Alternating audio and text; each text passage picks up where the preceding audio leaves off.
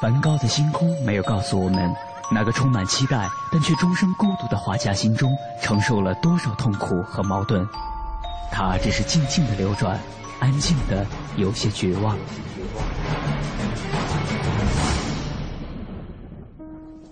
莫奈的睡莲没有告诉我们，那个喜爱平静的人在动荡的时代中，心里有着多少的叹息和遗憾。他只是静静的绽放。用柔弱的身躯撑起了整个时代。毕加索的线条没有告诉我们，那个一生充满激情与创造的人心中有着多么宏大的理想和期待。他只是霸道的出现在每一幅画作中，让世界都看到了自己。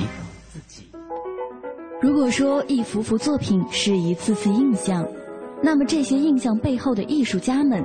究竟又有着怎样的故事？凡尘工作室艺术系列全新话题：印象、写实与浪漫，带您一同走入艺术背后的世界，对话艺术家，还原他们最真实的样子，讲述他们最浪漫的艺术理想。本期话题：精神的流浪者。本期节目嘉宾：徐润辉。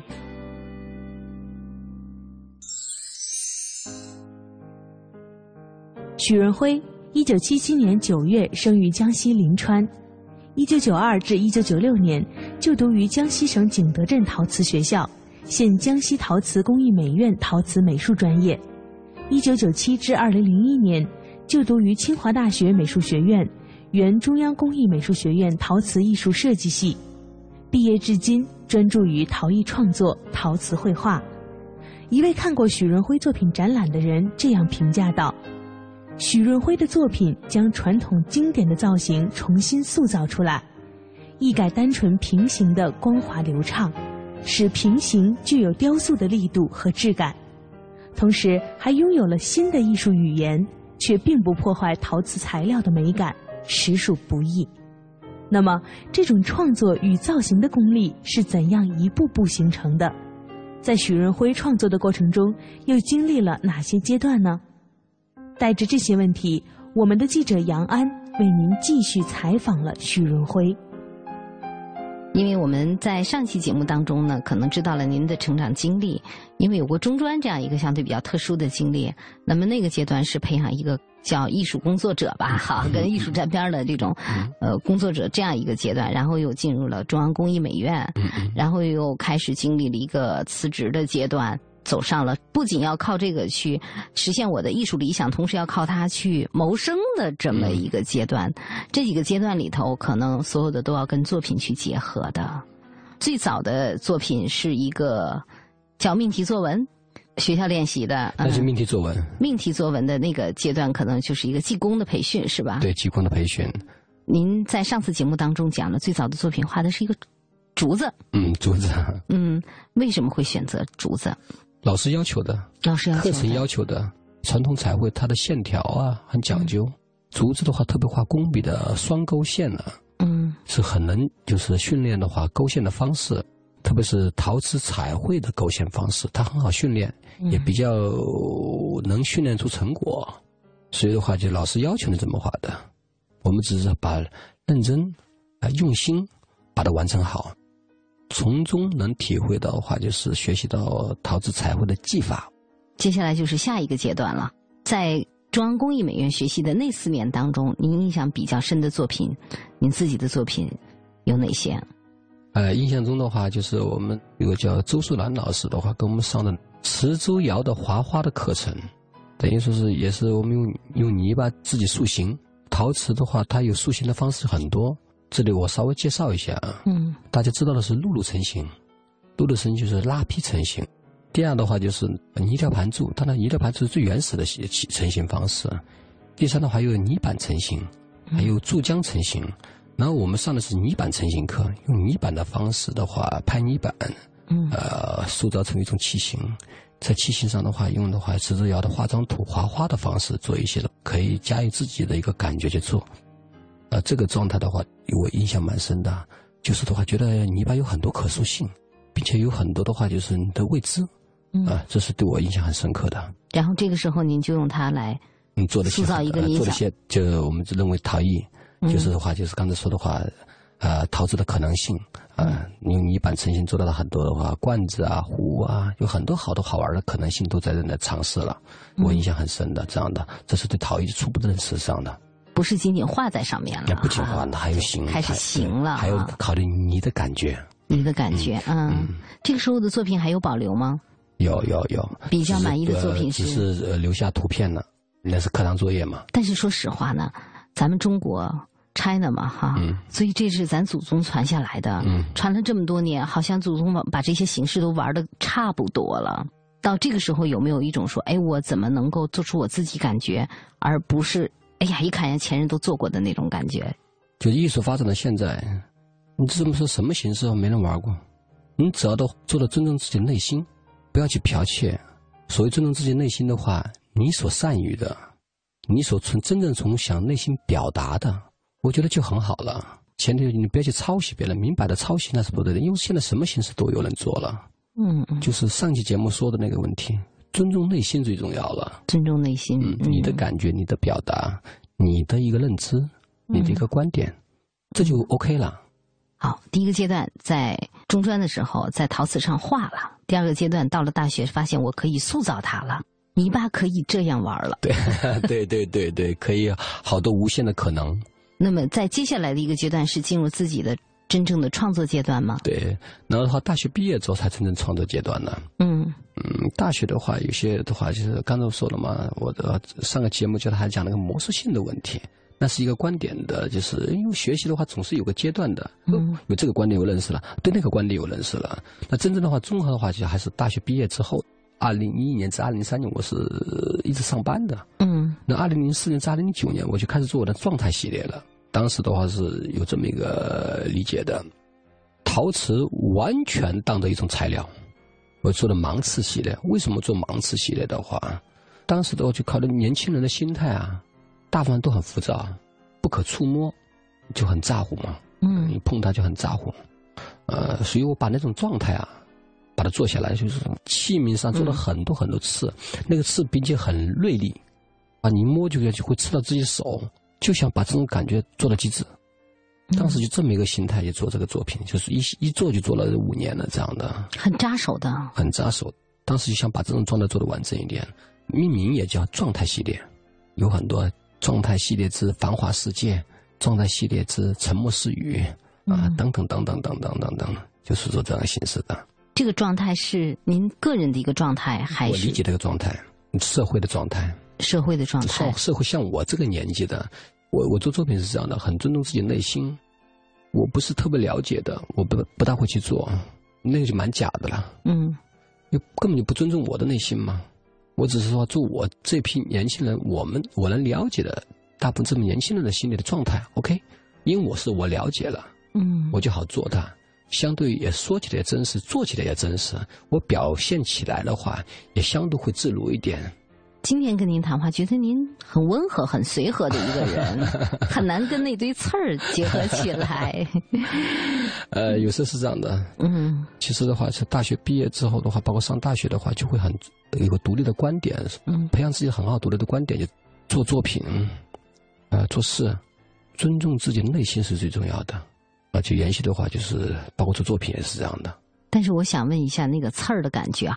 其实刚才我直接联想到的是刺猬，因为在所有的动物当中最有刺儿的是刺猬啊。刺猬的刺也罢，不管是植物的刺儿也罢，很大部分是一种保护，自我保护，仙人掌的刺。您觉得那个时代的那个年龄段的这种刺？除了可能跟年龄啊、青春期的这种生理变化呀等等的这些相关，有没有一种内在自我保护的东西在里面？有一点，长的有一点，这个毫无疑问的。嗯，两千零四年的时候的话，你社会的一些现象，包括一些事件，人与人之间的话，年轻人的一个往来，嗯，你觉得话自己留下一份小秘密，刚才说的不可触摸型嘛，自己也有也有自我保护的一个一个一个小因素在里面。很多艺术家在成长过程当中会有一段有点内在自我封闭的这个过程，您在那个阶段经历过吗？嗯，还好，还好，这个还好。嗯，呃，我为人还是相对比较开朗的。嗯嗯，就是刚才说了，做作品是尊重内心嘛。内心，嗯嗯嗯。但是您说两千零四年左右的时候，比如包括社会状态啊，或者说您个人的经历，会让您对呈现那样一种状态内在。比如说，哇，要买房买车了，这个那个结婚了，他发财了，在你身边是不可能不听到的。有时候自己的话也会想到这个事情的。我大学毕业了，我都考到这么好的大学，你看我还这样子，说就是很燥嘛。嗯，有时候的话，别人可能一个点激发你的话，你就会发燥，心情很不好。嗯，只是用这种方式去表现，像类似啊，包括我当时也有这个心情。我们类似当时这个一个年纪的人都是有这样，大部分都有这样的心情的。我们今天还在燥。呃，可能的话就是的话，我主要工作是在的景德镇，呃，景德镇那个环境让我还比较安静一点，还安静一些。对，形容景德镇的话，生活方式叫慢生快活，就没有那么多的刺和燥。那没有，还比较安静一点。嗯，其实你那个刺里边既有年轻的一个状态，有整个社会这种燥的东西在里边。对对对对。用了五年的时间。做了五年，我有时候的话，我就是呃，我们土话叫扎猛子。我扎进去了，我就觉得话就哇，我还还觉得还可以做了，就要把这个做满，我做的完整一点，这样子。这里边也都给不同的这个词起了名字哈，啊，都有很多很多好玩的名字。嗯，比如，嗯，比如说说的繁华世界嘛，嗯，你到大都市的话，都是花花绿绿，你可能一个人站在那个站在广场上，觉得这些世界都不属于你的，你就会有这种孤独感。所以的话叫繁华世界，状态系列是繁华世界，类似这样的。看的是繁华，其实内在的是一种孤独感、虚无嘛、疏离感啊。对对对对对。沉默的那个系列叫什么？沉默的那个作品。呃，沉默之语。嗯，就是可能大家都都在的话讨论这个，我的人生要怎么怎么个理想？侃侃而谈。对，我的你的人生到什么什么理想？看你聊天的时候，你觉得话，我可能人生没什么理想，我现在就是还是这样的。就是沉默之语嘛，这样的。会在同学聚会的时候有这种感受吗？那当然了哈，确实有啊。所以的话，就刚才不我一直强调的话，就尊重自己内心嘛，把这种感觉的话，用陶瓷的语言把它表现。当时的话，只是仅限这个观点，把我的观点好好表现出来就 OK 了。还有什么这个系列里边？比如是状态系列之百态，那个的话就是有的话胡须表现一种性格，所以做了各种各样的胡须，拿了个嘴的元素。盲刺的话是做胡须的形，有的话你看每个人的话根据他的性格有关系。当然有些人是作者，有些人蛮真实的。嗯，什么性格他就喜欢留什么胡须，温文尔雅的人就很留的普通的胡须了。还有一些的话就是等于说，嗯，你看有些人的话，一看到胡须留的好怪异，这个人可能本身的话他性格不是这样的，啊，为了装出来这样的，就是我刚才说就是百态，百态用胡须的方式去表现每个人的一个性格。这是这是什么时候想到这样一个做的途中的话，你会有好多好多想法，你可以感觉到的或看到的哦，这个蛮这个点蛮有意思，我会把它做出来，用我这种方式，用我这种语言把它做出来。嗯嗯，没有说某一次看到某一个人的胡须，突然意识到这个问题。呃，那当然肯定是因为这个啦，可能是就一个一部电视剧，一个漫画杂志，一本书，或者一个哪怕一个海报，你都会临触摸这个点，触摸这个点的话，你就会一下想法就出来了。然后的话就马上画草稿，草稿就可以制作了，这样的。整个这个胡百态里边胡须这一套的百态这一套，为什么用了胡须来表达这个启发？有没有一个一个点？不是每个创作它都是有非常非常深刻的一个点啊，但可能是某个碰撞的一个点，偶然的，有时候小的因素给累积起来，非常非常小的因素，你会自己把它话就是无限的放大，然后给累积起来。对对对对对对，嗯，这是一个。第二的话，类似这个就是状态系列之碑文。呃，怎么呢？就是人生的话都会过去。嗯，我们以前对碑文的认识的话，当时我是这么认识的，感觉的话，到了碑文的话就是很悲观。嗯，人生到了结束，不是人生，那是可能是另外一个开始。所以的话，就是我碑文上有很多的话，相的话做的温柔一点，呃，并且的话会有些小花小草的方式做一些装饰。嗯，可能死亡不是最终，也不是最悲观的事情。嗯，我的观点当时就这么观点。是一个对生命的思考，对，就是不要把人生的话，就是的话，死亡想象的很悲惨，嗯，很黑暗，很忧郁，很悲伤，它可能是人生人生的另外一个开始。所以的话，就是做的稍微的话就柔情一点，嗯，啊，你说是喜悦也好，你说说是阳光也好，说是色彩斑斓也好，嗯，温柔东西偏多一点，就是的话，我对的话死亡的一个观点的认识吧。做这个作品的时候，您处在一个什么状态？没有，就是有时候的话，你会看一些书啊，这个这里面有有一段小故事啊，或者一一句话呀，别的朋友讲的无意中的一句话呀，嗯你会对会有点触点。嗯你因为做创作就是这样的嘛，嗯呃，你不是的话，就每天有看到很深刻的事，不见得会有很深刻的事情的。我个人的理解是这样的，嗯可能就是比如说今天我们聊天，可能里面有一句话我觉得很有触动，我可能会把它就是做我我的下面一个作品的题材了，就这样的，很好玩的做。嗯。嗯嗯嗯，不是说每个都是话是撕心裂肺的深刻啊，没有，没有。我的目前我的观点是这样的哦。嗯，艺术不一定都得撕心裂肺。对 对对对对对对对对。对，嗯。也许的话就是刚才不是一句话，也许碰到随随便一句很小的话，他可能别人听起来不经意，但我现我在我的一觉得话，呃非常有意思，嗯嗯，好玩儿，哎，好玩儿，对，嗯嗯嗯，觉得话好玩了可能跟自己内心有一点他的话碰撞具有多大的哲理，我在我的创作里面我不会去考虑，那的话你做出来的话，有关者。他们会认为非常有哲，那是他们自己的事情。嗯可能我认为就是刚才的话，就很小的一个事情，很小的一个点，我觉得非常有意思，我就把它做出来。嗯，然后做出来的话是要达到我刚开始想的这种感觉就行了。我的这个作品我觉得完成了，状态系列做了五年，做了五年，二零零四至二零零九年。零九年什么时候决定说，哎呀，这个系列我做的差不多了？二零一零年的时候的话是这样的，对陶瓷的一个新的认识。其实陶瓷的话，就是泥，它本身就自己就是个非常好的语言的话，就是的话就回归到自己陶瓷本身的一个语言。嗯泥器型，不像以前的话就完全把陶瓷的话做做一个完全观点的表达了。嗯呃，陶瓷本身的话，它材料的魅力啊，就非常好了。嗯那配一些的话，就是诗的感觉，这是我觉得三十多岁以后的，可能真是要考虑的东西。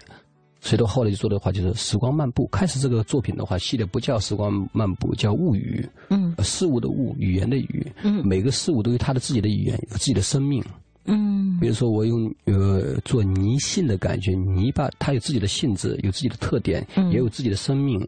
我的话就是你给泥巴一个力气，泥巴会还你一个形状。这个我觉得话是蛮要追求的事情。我觉得话纯粹的拿陶瓷当的一个材料的方式去制作的话，不是我追求陶瓷真正的一个要表达的东西了。陶瓷刚才说了，陶瓷本身它自己这个语言的魅力、材料的魅力就很大了。嗯嗯，你根据自己的一个观点，对自己的一个认识的话，我就发现不是不是以前那么做法，我觉得可能要否定了。所以做到后面，为什么刚才就开始叫物语，后来叫时光漫步？是时光漫步是今年我把这个名字改回来的。呃，我说的话就是开最开心的话，最传统的器型，嗯呃，比如说将军罐儿，包括元青花的鬼谷子下山，呃，类似它的它的器型，它的器型拿一些做一些泥巴的改变，因为我们传统的器型的话是拉坯露露成型的，对是吧？很平行器面很光溜，然后的话我是把它做的很厚，做的很厚的话，因为的话那泥巴正泥巴比较湿的时候的话，我做一些人为的改变。呃你可能会用手用手指的方式，用工具的方式，你去表现坯体上的话，它会泥巴给你的感觉又不一样。嗯就刚才说的话，真陶瓷其实本身材料的魅力的话，你也会很吸引你的。嗯嗯那个时候的话，二零一年，我觉得这个是蛮有意思的，所以从那个时候开始就是从事这个叫最开始叫物语系列的这样的。二零一零年、二零一一年、二零一二年、一三年，今年一四年，然后的话，为什么现在开始今天叫的话时光漫步呢？二零一一年又在这个基础上又做了些改变，嗯做了些改变的话，有些新的认识啊，比如说的话，我可以做罐儿。呃，不单纯的话，你你还是保持泥的感觉，它的器皿性的话，器皿的造型，呃，包括的话就泥的，它泥性的话有很多可能性，嗯。这些的话表达的话，呃，可能就是哎，还有很多文章可以做，嗯嗯嗯。所以从这一步一步一步一步步到今天的这样这现在这作品的呈现的话，嗯，我觉得话就是，所以的话今天命名叫做时光漫步。时光漫步这几年也在慢慢慢慢慢慢变化对，陶瓷的话就是探索对的认识对感受因为的话啊你换了一个新的题材的话，是这样的，就是觉得话一个认识不一样了，嗯你不可能一跃而就，你是个慢慢摸索，每年每年做一点改变啊，通过展览，当然我觉得展览是蛮重要的，每次展览的话，我自己会自己会去看自己的作品，会盯了很长时间看。就是我还有哪些的话，就是需要去做些改进的啊？还有哪些的话需要的话，就更完善的，把我刚才的话就说的话，这个物语啊，或或者现在叫的时光漫步啊，它的还有很多的话，我可以去把它表现的更好，把我这种观点对泥的这种认识的观点表现的更好，嗯，去完。所以的话，每次展览的话，对我自己会有个小的促进。呃，同时回来就会重新再做了这样的，重新把这个这个语言再完善，再完善。非常感兴趣您刚才那句话，给泥巴一个力量，它会还你一个形状。对对，所以的话就是，呃，万事万物都是有生命的。这是我的话做那个二零一零年开始之后的话，对陶瓷的一个新的认识。泥巴本身就是有生命力的，不是你自己有生命力，它也有生命力，万事万物都有生命力。你们是挖掘出他的生命力来了？啊，对，只是把的话就是激活了，把他的生命力给激活了，是这样吧？嗯，希望这样。嗯，看看给了泥巴什么样的力量，他给了什么形状？我们看看这个系列。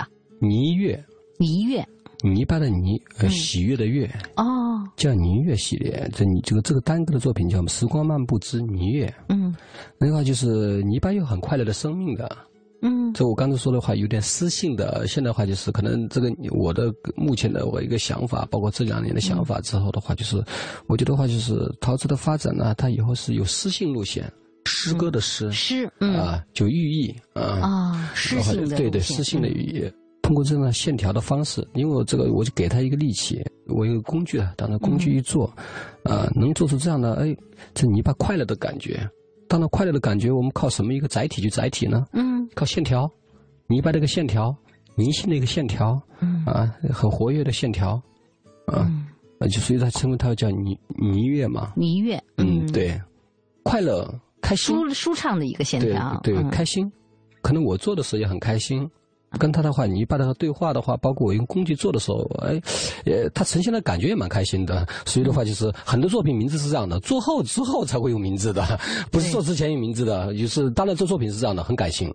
嗯，做的是很感性，你有有有自己的观点之后的话，做每针对每个作品是有感性的。做完之后的话，发现我当时说的真蛮快乐的，呈现的东西也很感觉感觉很快乐，叫泥月吧。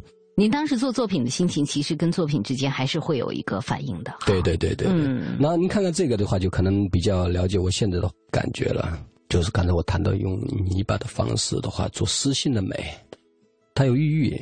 这个叫金秋湖影。金秋湖影。对，金色的秋天，湖面的影子。啊。我们看湖面的时候的话，微波荡漾。微风泛起的时候的话。那湖面的话，水的话，就是刚才说的，就是有细细的泛泛的一个波澜，嗯，那把这种感觉把它表现出来了，小涟漪哈，对小涟漪的感觉把它表现出来，OK 了。当然，这种涟漪的话，就不像我们的话，就写实绘画一样的，非得画的就是那个很写实，它可能它就它那个一个线条的美，大概的一个意象的一个形状，用泥巴的方式，用泥的语言的方式把它表现出来了。然后的话，上了一些的话也金色。秋天的感觉的话，它是光对对对，它的话就是，特别是的话，阳光照到湖面上的话，那种泛泛的那个光影、光影波澜，呃，把它表现出来。OK，看这种作品的话，能最能看出我现在表现，说要表现我对陶瓷现在的认识。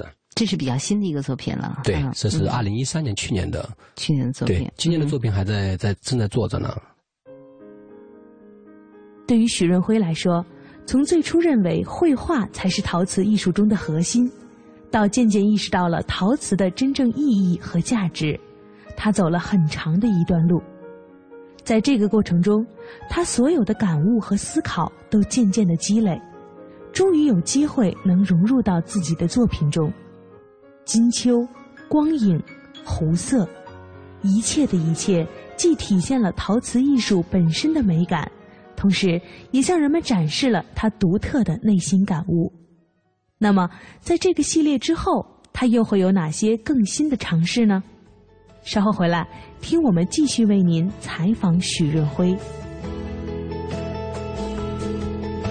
处色的麦浪，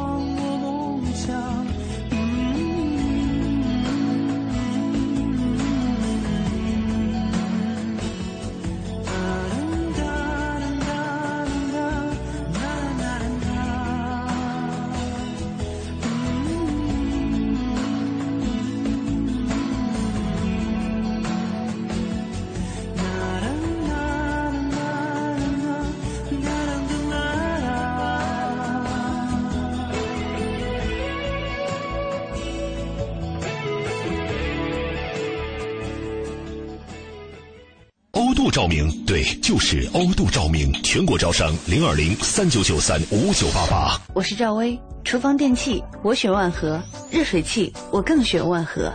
联邦三十年中国好家具，联邦家私中国家具领导品牌。奶瓶三十五，背带裤一百二十九，学步车四百六十八。姐，这小家伙开销可不小呢。唉，自从儿子出生以后啊，我都好久没有买过新衣服了。你姐夫也不送我花了。姐，过日子不能光靠省，还得学会经营呢。你得学学理财了。据我了解呀，白银投资就不错，只看一根 K 线图，二十二小时随时交易，模拟一次就会做。你边带宝宝边做白银，什么都不耽误。是吗？你再详细说说。你呀，发条短信八零八到幺二幺幺四了解一下，免费咨询。好，八零八到幺二幺幺四是吧？我现在就发条问问。白银投资让你的生活更美好，发送短信八零八到幺二幺幺四，发送八零八到幺二幺幺四，免费开户做白银，投资风险需谨慎。中国广播音像出版社隆重推出的《中国广播经典系列朗诵 CD 光盘》，既有夏青朗诵的唐诗三百首，也有方明的播音作品专辑，还有集合齐越、葛兰、雅坤、于芳、姚科等中央人民广播电台老中青三代播音员精心演绎的配乐朗诵光盘、中外名篇经典诵读和红色经典作品朗诵。朗诵作品风格多样，赏心悦耳，是中国朗诵艺术的优秀典范。产品均随碟附有作品原文，是学习、欣赏和正音的难得佳品。欢迎登录中国广播网查询，咨询电话零幺零八六零九二五幺幺零幺零八六零九二五幺幺。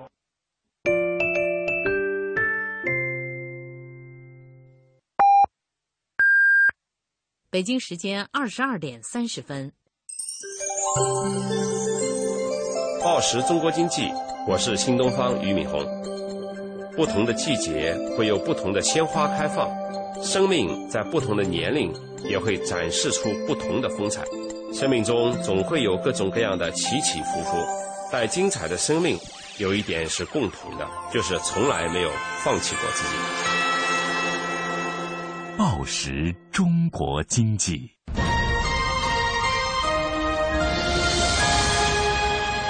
经济之声，进一步的声音。经济之声，这里是中央人民广播电台经济之声。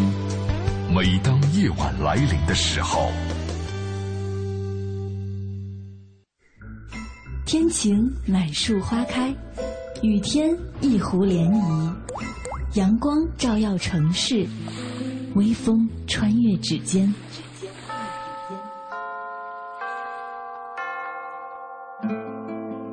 入夜每个电台播放的情歌，沿途每条山路铺开的影子，一切因为内心有一个坚定的理想而生动。在内心的世界，艺术家们是不羁的行者。那个梦想因为自由，所以浪漫；因为真实，所以感动。他们任由自己的想法穿越阻隔，肆意绽放。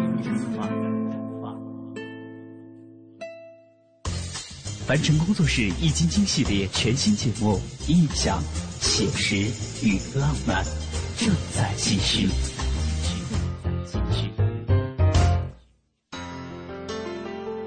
通过线条表现出泥巴的生命和美感，是许润辉在创作中极力想要实现的境界。在许润辉的手下，泥巴不仅具有了美丽的形态，还充满了生命力。金秋、湖影，这一切属于大自然的美，都通过简单的泥巴表现了出来。那么，他会就此打住吗？在他的新作品中，他又会探索些什么更新的主题呢？带着这些问题，我们的记者杨安为您继续采访了曲润辉。这个系列里头，我们再看看其他的作品，好吗？嗯，跳跃的音符，我我做东西都是蛮喜欢听音乐的。嗯，那什么音乐都听，但它偏重于轻音乐。嗯嗯啊，有的话这个就是跳跃的音符的话，就是诶这种欢快的感觉把它表现出来了，叫跳跃的音符这样的。嗯嗯，都是去年的作品。似水，冠语。冠冠字的罐，语言的语，罐子也有语言啊，对，万事万物它都有自己的生命，你怎么对它，它可能怎么对你，就是为什么叫冠语？它有自己的生命的，它有本身有自己的存在。我们的话就是只是把它的话就是挖掘出来。就刚才说的话，就是我目前包括现在对陶瓷有一个新的认识。呃，刚才我一直提的观点是尊重陶瓷本体语言的基础上。表现无限的可能性，这种可能性里面有自己的观点。比如说，我现在对陶瓷的话，一个私信的认识，用迷信的方式表现私信。您刚才提到一个表现无限的可能性，哈，看了您这个《时光漫步》这个系列，呃，有一个感觉，陶瓷这是我们非常传统的东西，非常传统的这样一个载体。你不管是给它各种各样的解读，它还是很中国的。诗，我想您理解的诗，更多的也是我们很中国的那种诗意，是吧？很传统的诗，把两个结合在一起，赋予陶瓷一个诗性的语言，对，还是很中国的，很中国的很多东西，在过去我们都已经觉得说，哎呀，我们老祖宗已经做了很多很多年了哈，做到今天，哎。突然呈现出这么一个东西来，或者说这代艺术家他呈现出不一样的感觉来，这算不算是一种在传统继承上的一个像无限可能性的一个发展呢？呃，现在的话，可能是因为信息，包括展览，包括交通，各方面都很发达的时候的话，并且每个艺术家呃都去读书，他会呈现自己的一个观点，每个人一个观点。你之所以的话，是不是传统上演变过来的，或者是继承传统，或者传统发扬，或者是什么，都是别人的看法。我强调了已经很多遍、很多遍了。这些的话，我不关我的事情。嗯，我是只是这个阶段、这个时间段，我的认识，尊重我内心去做的。关于归什么类，啊，什么门派，别人的那是别人的事情，真的跟我没有太大的关系的。嗯，那你会累死。你天天看那些报道，有些说你这个那个，那你不太累死了吗？多累啊！我觉得话，我我是我现在内心是这么想的，我也是这么个态度，目前是这么一个观点，我的认识，OK 了，你把它表现出来的话就行了。嗯，别的不是你的事情，真的不关我们的事情。你关你的事情的话，那人生的话那就太无趣了。但是认识自我其实是一个，并不是一个很容易的事情。嗯，希腊神庙上最著名的那句话叫“认识自己”。咱们中国哲学里边，不管是内观呐，还是禅里边的一种一种修行，很多的都是在认识自己啊。您觉得您现在对自我的这种认识和探索？做艺术是这样的，你首先自己的话要大概明白自己是个什么性格。有些事情的话，我很讨厌。我们从泛泛的而讲啊，你是个什么性格，并且的话，你你的擅长，这个你是要了解的。你连自己的这个大概都不了解的话，我们别说艺术创作了，你做事都没法做嘛。在我的理解是，这个是我是这个方面是从我的认识自己的一个过程嘛，嗯对吧？比如说我的性格，不太喜欢的话，特别打打闹闹嗯，啊，相对喜欢安静一点。不喜欢那种热闹的东西。对啊嗯有有安安静静的话，我就挺喜欢的，我挺舒服了。这就是一一个认识自己的啊。嗯你非的话，你就不喜欢安静的，你非要天天去打打闹闹的话，你肯定会自己很烦，气很不舒服嘛。这已经是生活的哲学了，你觉得很好认识自己了。然后的话，你做作品的时候的话，就是怎么呢？我我是什么性？刚才我认识了自己的性格，那你要尊重自尽量去尊重自己内心嘛。嗯，不尊重自己内心的话，你做的可能就不快乐的。嗯，包括你的自己的话，想象力也没有那么无穷无尽。我的一个一直的观点就是这样的：尊重内心，认识自己之后去做作品的话，你的想法会越来越多，会做得越来越开心，越来越轻松。这时的话，就是为什么我现在从事陶瓷，用陶瓷的方式去表达的话，我是觉得是比较快乐，也比较我的安慰。再问一个形而上的问题吧：当内心被外在的东西干扰的时候，怎么办？不可避免，这个你没有生活在真空里。嗯，还好，相对比较幸运吧，呃有部分厂家认可吧，这个是比较幸运的。嗯，这实话实说。呃，时光漫步做了五年了，嗯，没有，二零一零年到二零一四年的话，四年了呃，对，啊这个我一定要解释一下。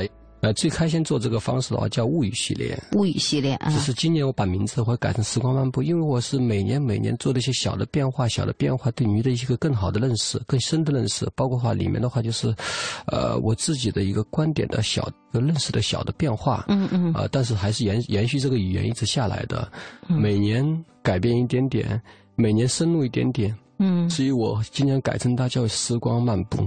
嗯，每年小的变化，小的变化，小的变化累积起来，有点那个见物到顿悟的意思。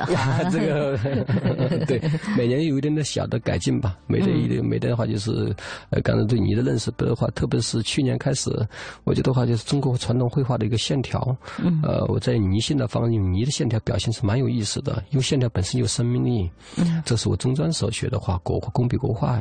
又有时候的话，以前学的的话，你不能说没有用，又回去了，有些东西不是嗯回去了，就是有时候的话，因为因为以前知道的一些东西之后的话，发现还是可以用的，所以种下一个种子。对对对，你所以的话，我就现在有这个有这么个体会啊。嗯，你一切学的东西的话，只是时间没到，时间到了可能会某点都能用用上。比如说的话，那个柳叶苗，呃，以前中国画里面有十八苗，我们比较典型的说几个苗吧，就你比如柳叶、铁线，啊、钉头鼠尾，它每种苗法的话，它有它的性格，有它的一个情绪。你可以的话，就是用用泥巴的方式，把这种线条的方式，呃，用泥线的方式，嗯，去表现，就蛮有意思的了。不是比如说用笔表达了。对对，比如说我很飘逸的东西，对吧？嗯我可以用用柳叶描去表现，它会表现的话又非常有飘逸的感觉，对吧？我想表达的心情嘛，这样的。所以的话，就是从去年认识之后，我就我我也体会到一点，嗯，呃，人生嘛，有时候成长嘛，自我成长的一个过程。其实你以前学的每一样知识啊，可能都不是白费。啊，包括我也以前的话，从事三维动画三年，虽然那个工作不是我特别满意，没找到心里的安慰，没嗯没找到心里的寄托，也许以后也会有对我对我创作会有启发的啊，这个就说不清楚。你做每一件事情，你从事每一个行业，也许不是你最重要想要的，但都要认真去做，认真去对待，也许以后会有用，当然也许没有用。嗯这是我现在的话就是呃呈现的一个观点是这样的：嗯认真对待事情，认真对待生活，认真对待自己，尊重自己内心。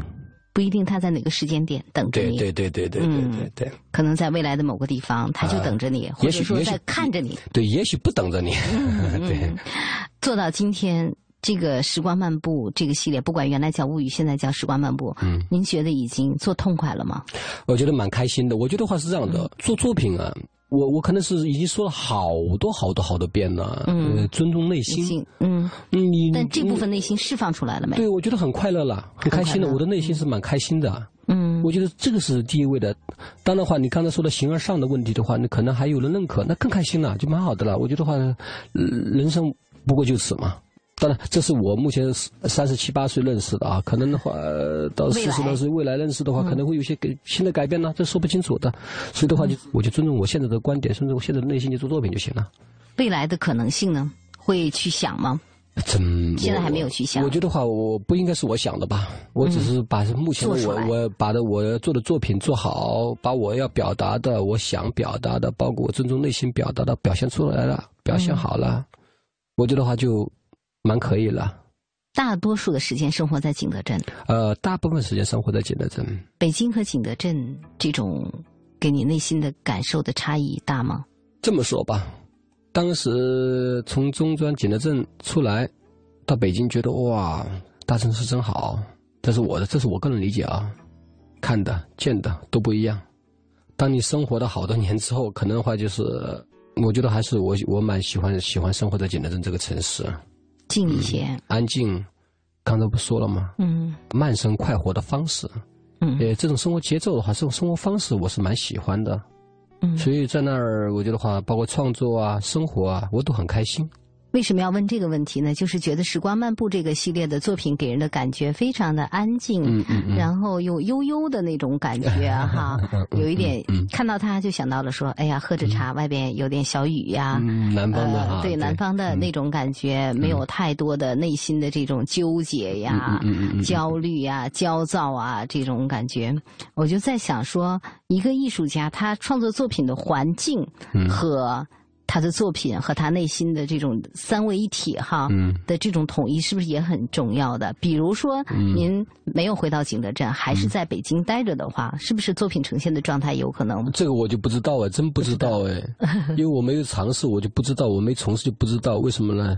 一切是作品说话，然后的话，也许你看出是这种感觉，也许别人。看出不是那种感觉，嗯，这都不是我去辩解的，也不不要去我去诉说的，嗯，就是你只要把你要的感觉做出来了，你要表达的观点表达出来了，包括你现在的认识的话做出来了，你的话心情做出来了就行了，一切都是别人的去看法，因为每个人有每个人的看法，也许的话觉得别人觉得这不就是一罐儿吗？对吧？那也许别人看到哦，这真的蛮有诗意的。还有等等等等的话，就是一一个人一个观点，一千个人一千个观点，一万人万个观点。所以的话，我们不能就是你你可能你这么认为，OK，但我不是这么认为的。我刚才一直的话就是我们谈话中是这是我的观点。嗯，也许的话，你能看着这样的感觉，那我太开心了，对吧？那每个人看着不同的感觉，我是很开心的事情。嗯，喜欢大家有不同的解读。对对对对对对对对对对。哪怕 其实误读也是一种解读。啊，对对对对对对，是这样的。但的话就是刚才说了，我是只是你们怎么去解读，怎么去读。嗯。呃，我还是我自己根据我要的感觉，我的我的观点去做就可以了。嗯，非常喜欢您一直以来的这个态度，就是尊重内心。呃，对，谢谢谢谢谢谢。挺难做到的，但是真的是希望这么一路就是在内心当中寻找内心的艺术哈。谢谢您，谢谢您。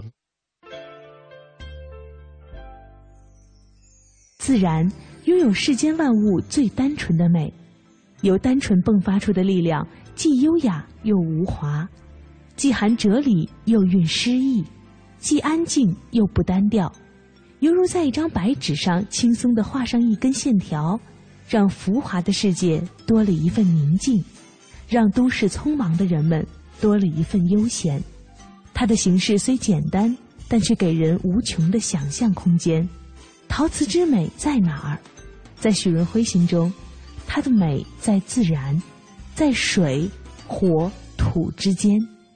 在它本质里所流露出的美，这就是泥性釉色的美，自然的美。现代的浮华世界给了我们优越的物质享受，而我们的精神又去了哪儿呢？在许润辉的作品中，洗尽了铅华，留下的只有单纯。它如夜空中的一轮弯月，雪地里的一丝痕迹，荒漠上的一条小溪。爱情。是一种怪事，我开始全身不受控制。爱情是一种本事。本节目由凡尘工作室策划制作，总策划王小晨，执行策划张明远，制作人马素双。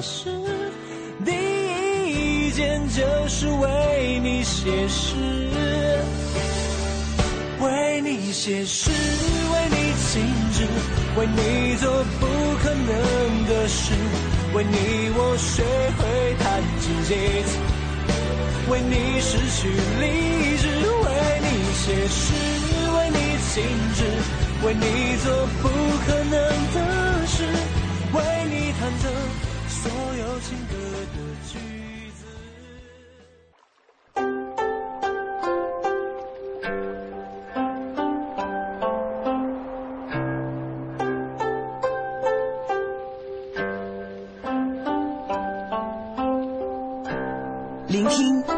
声音，中央人民广播电台经济之声。进一步的声音，经济之声。您即将收听到的是《非常科学》，探索发现，聚焦科技瞬间，感悟新知，记录地球故事，零距离破译人类生存奥秘，跨时空探索宇宙恒久之谜。非常科学，不一样的视角，不一样的科学。非常科学由中央人民广播电台经济之声与中国科协联合推出。听众朋友，大家好，欢迎收听《非常科学》，我是亚楠。电力是以电能作为动力的能源，发明于19世纪70年代。电力的发明和应用掀起了第二次工业化高潮，成为人类有历史记录以来世界上发生的三次科技革命之一。从此，科技就改变了我们的生活。二十世纪出现的大规模电力系统是人类工程科学史上最重要的成就之一，是由发电、输电、变电、配电和用电等多个环节组成的电力生产与消费系统。它将自然界的一次性能源通过机械能装置转化成为了电能，再经过输电、变电和配电，将电力供应到各个用户之中。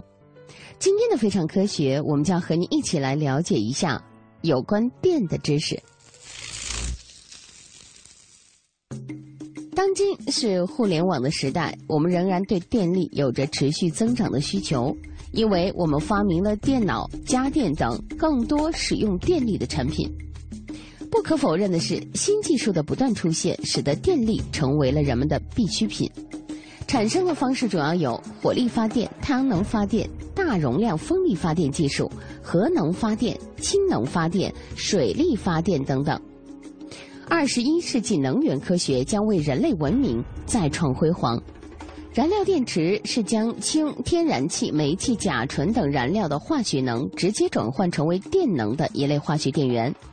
而生物智能的高效和清洁利用技术，生物智能是以生物质为载体的能量。首先，让我们来听听看各种发电方式的优点。一、火力发电，燃料容易获取，热机效率高，调峰较易实现，建设成本低，容易与冶金、化工、水泥等高能耗工业形成共生产业链。二、核能发电，基本不受自然资源产地限制，运行成本低，无温室气体排放。三、水力发电，几乎完全无污染，运营成本低，便于调峰，可再生，有航运、水利等边际效益。四、风力发电，无环境污染，运行成本低，可再生。五、太阳能光伏发电，运行无污染，可再生，设备小型化，适合非集中供电。接下来我们再来听听看相关的弊端。首先呢是火力发电，火力发电的烟气污染是煤炭直接燃烧排放的酸性气体不断增长，使我国很多地区酸雨量增加，全国每年产生一百四十万吨二氧化硫。其次是粉尘污染，对电站附近环境造成粉煤灰污染，对人们的生活及植物的生长造成了不良影响。全国每年产生一千五百万吨的烟尘。然后呢，就是资源消耗了。发电的汽轮机通常会选用水作为冷却介质。一座一百万千瓦火力发电厂每天的耗水量大约为十万吨，全国每年消耗五千万吨标准。接下来，我们再来听听看水力发电的弊端。水力发电要淹没大量的土地，有可能会导致生态环境的破坏，而且大型水库一旦崩塌，后果将不堪设想。另外，一个国家的水利资源也是有限的，而且还要受到季节的影响。接下来我们说说风力发电有哪些弊端。首先是噪声和视觉污染，占用大片土地和林地，对植被的破坏很大，不稳定、不可控。成本仍然很高。最后要说的则是核能发电，要用反应堆产生核能，需要解决以下问题：一、为核裂变链式反应提供必要的条件，使它得以进行；二、链式反应必须能由人通过一定装置进行控制，失去控制的裂变能不仅不能用于发电，反而还会酿成灾害。三裂变反应产生的能量要能从反应堆中安全取出。四裂变反应中产生的中子和放射性物质对人体危害很大，必须设法避免它们对核电站工作人员和附近居民的伤害。五是核能电厂会产生高低阶放射性废料，或者是使用过的核燃料。虽然所占的体积不大，但因为其具有放射线，所以必须慎重处理，而且需要面对相当大的政治困扰。第六点是，核能发电厂热效率较低，因而比一般的化石燃料电厂排放出更多废热到环境之中，所以核能电厂的热污染会比较严重。最后一个则是核电厂的反应器内有大量的放射性物质。如果在事故中释放到外界环境，那么就会对生态及民众造成严重的伤害。核电在正常情况下固然是干净的，但万一发生了核泄漏，那么后果同样是可怕的。原苏联切尔诺贝利核电站事故已经使九百万人受到了不同程度的伤害，而且这一影响至今尚未终止。那么。电是如何输送的呢？电能的传输，它和变电、配电和用电在一起，构成了电力系统的整体功能。通过输电，把相距甚远的发电厂和负荷中心联系起来，使电能的开发和利用超越地域的限制。和其他能源传输相比，输电的损耗小、效益高、灵活方便、易于调控、环境污染少。输电呢，还可以将不同地点的发电厂连接起来，实行峰谷调节。输电是电能利用优越性的重要体现，在现代化社会之中，它是非常重要的能源动脉。输电线路按照结构形式可以分为架空输电线路和地下输电线路，前者是由线路杆塔、导线和绝缘子等构成，架设在地面之上。而后者主要用电缆铺设在地面之下。输电按所送电流的性质可以分为直流电和交流电。十九世纪八十年代首先成功的实现了直流输电，后来因为受电压提不高的限制，到了十九世纪末被交流输电所取代了。交流输电的成功迎来了二十世纪电气化的时代。二十世纪六十年代以来，由于电力电子技术的发展，直流输电又有了新的发展，与交流输电相配合，形成了交直流混合的电力系统。您正在收听的是《非常科学》，非常科学，非常科学，非常好听，非常好听。电子传输非常重要，需要电力工作人员全力维护。最近就有这样一个例子。开化县供电公司早春三月先防雷，以确保用电安全。今年三月还春寒料峭的时候，开化县供电公司技术人员就已经开始每天爬上中山，展开开奥三四零一线的线路特巡工作，对杆塔上的避雷器实行隐患排查，确保平稳运行。开化县地处钱塘江源头，境内山高林密，森林覆盖率达百分之八十点四。属亚热带季风性湿润气候，是雷击多发区，扎实做好电网防雷避雷工作，提高电网防雷抗灾能力，是电力工作的重点。如今，电力撑起了都市的繁华和夜晚的美丽，也支撑了很多美丽的景点，让我们在大饱眼福的同时，也证明了电力的重要性。而电力与美景这两者该如何结合呢？下面我们就举例来说明一下。今年的三月十一日，在获悉花鸟地区将大力开发海岛旅游项目消息后，国网胜四县供电公司组织人员马上来到花鸟，了解项目规模和进度，把供电服务贴近用户，当好企业的电参谋。花鸟乡位于圣斯列岛的最北部，岛上最为著名的景观是花鸟灯塔，因其历史悠久及雄伟壮观，被誉为远东第一灯塔。根据现场查勘结果。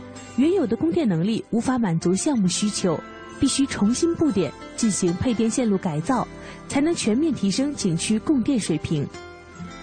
想要做好服务工作，不但要请进去，更应该走出来，主动对接送服务。